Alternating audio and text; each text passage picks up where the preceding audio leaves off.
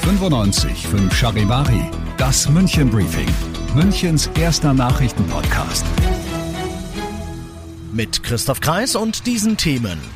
München wird wohl früher lockern können als gedacht und alles fürs Radl. München kriegt Protected Bike Lanes. Schön, dass ihr bei dieser neuen Ausgabe wieder reinhört. In diesem Nachrichtenpodcast kriegt ihr von mir jeden Tag innerhalb von fünf Minuten alles, was in München heute wichtig war. Gibt's dann jederzeit und überall, wo es die besten Podcasts gibt und jetzt um 17 und 18 Uhr im Radio. München. Sowohl die Stadt als auch der Landkreis schielen auf die heiß ersehnten Unser Inzidenzwert ist stabil unter 50 Lockerungen, die beispielsweise bedeuten würden, dass es keinen negativen Test mehr im Biergarten oder Eiscafé braucht und seit heute brauchen wir nicht mehr ganz so weit zu schielen.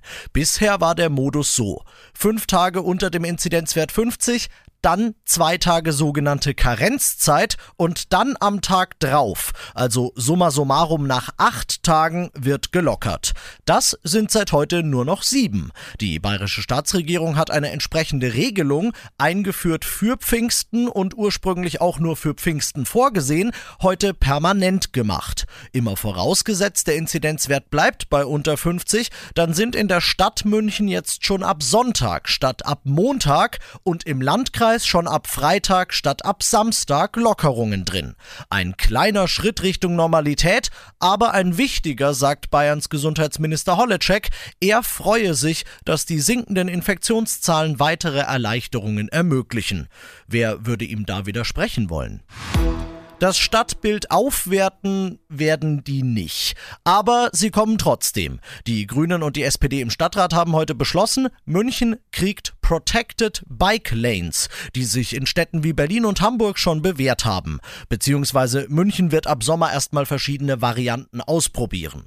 Protected Bike Lanes, das sind Radelstreifen, die mit Verkehrspollern, mit Balken, mit Pfeilern oder was eben sonst so da ist und als Barriere taugt, abgetrennt sind vom Rest der Straße. Das soll die erforderliche Sicherheit für und aus rot-grüner Sicht endlich das nötige Tempo in die ehrgeizigen Radelpläne bringen. Yeah. Hälfte durch im München-Briefing und nach den München-Themen schauen wir natürlich wie gewohnt noch auf das Wichtigste aus Deutschland und der Welt heute. Die Entscheidung rückt näher und die Lager formieren sich. Ende der Woche könnte mit dem von BioNTech Pfizer der erste Impfstoff für 12- bis 15-Jährige in Europa zugelassen werden. Ärzteverbände sind so ein bisschen skeptisch und die Ständige Impfkommission sagt heute, sie will wohl keine Impfempfehlung für alle Kinder aussprechen, entgegen den Wünschen und Hoffnungen eines gewissen Jens Spahn, Charivari-Reporterin Jasmin Becker. Kinder ab zwölf Jahren sollen bis Ende August ein Impfangebot erhalten. So wünschte sich zumindest Gesundheitsminister Spahn. Doch erstmal muss es überhaupt einen Impfstoff dafür geben. Die Europäische Arzneimittelbehörde will wahrscheinlich am Freitag sagen, ob der Impfstoff von BioNTech Pfizer zulässig ist.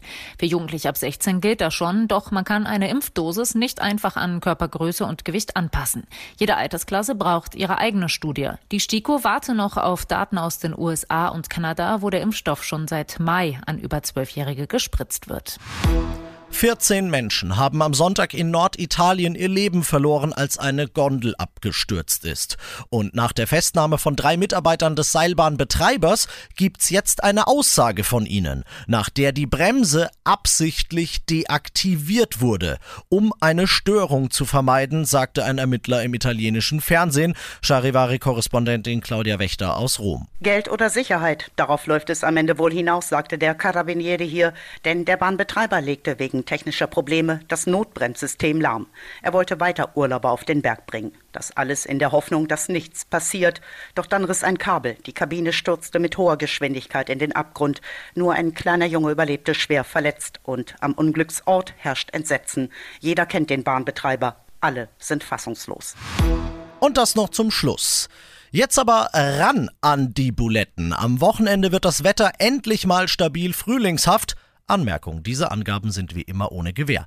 Aber es sieht ja gut aus bis jetzt. Und passend dazu macht am Wochenende endlich Münchens schönstes Open-Air-Kino, das Kino Mond und Sterne im Westpark, wieder für euch auf. Die Tickets gibt's ab. Äh, ja, richtig, heute, sonst würde ich euch das heute ja nicht erzählen. Also worauf wartet ihr noch? Ab auf charivari.de und buchen. Ich bin Christoph Kreis, macht euch einen schönen Feierabend. 95 5 Charivari, das München Briefing. Diesen Podcast jetzt abonnieren bei Spotify, iTunes, Alexa und charivari.de. Für das tägliche München Update zum Feierabend. Ohne Stress, jeden Tag auf euer Handy.